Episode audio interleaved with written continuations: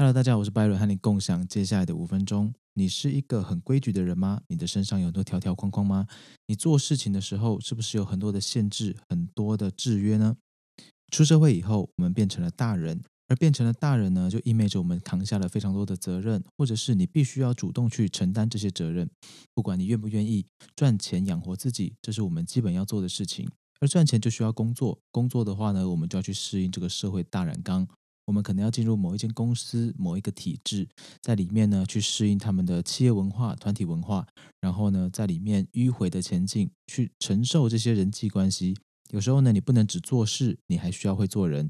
有时候呢，你可能会做人比做事来的更重要。所以呢，你有很多的委屈，你有很多的求全，你有很多的条约跟限制，你活得非常的小心，你变成了一个做事考虑周到而且规规矩矩的人。我这几天呢，有学到一个心法，分享给你，也分享给未来的自己。这句话是：给自己设置的界限越少，你就越自由；而你越能够掌握你自己生命的自由，你就越幸福。当然，我们不去伤害别人，这个自由呢，是建立在尊重别人的前提之下的。那对于已经很习惯啊，活在条条框框下面，给自己非常多的约束的我们，我们该怎么样去打破这个局限性呢？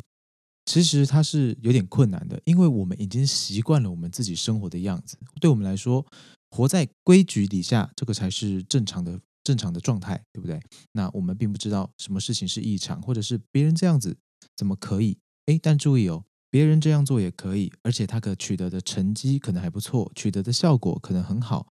从这个中间的差别就可以审视：诶，为什么我没办法做着跟他一样？我应该也可以才对，那为什么不呢？是因为我不敢，还是因为我不想，我不能呢？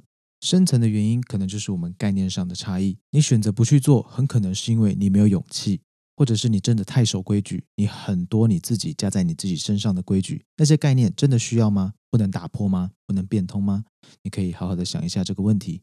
如果我们察觉不到我们自己身上的问题，我们设置的这些无形的条件、无形的规矩，那。我们可以看看别人是怎么做的，当他们做法跟我们不一样，而他们达到的效果都不错的时候，我们就可以知道可以这样做，而不是只能够像我这样做。那么我们之前的规矩也许就不是必要的。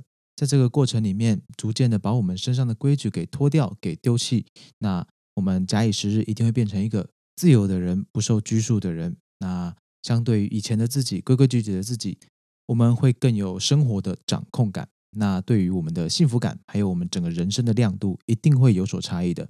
我想，大部分哈应该都是正面的影响，那一定会比以前的自己更好。有些人认为自己还年轻的时候呢，很多的梦想，很多的热情，还有呃很多的朋友，很多事情想做，在自己还是孩子的时候。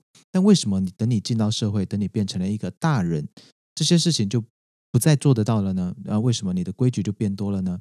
那个也许是因为我们身上有责任，我们有很多的义务跟包袱，但是保有我们还在呃青春期、青春年少的时候的那种热情跟动力，其实并不冲突，只是我们施加了太多的东西在自己身上，我们害怕受伤，害怕丢失我们现在有的一切，所以呢，我们变得小心翼翼。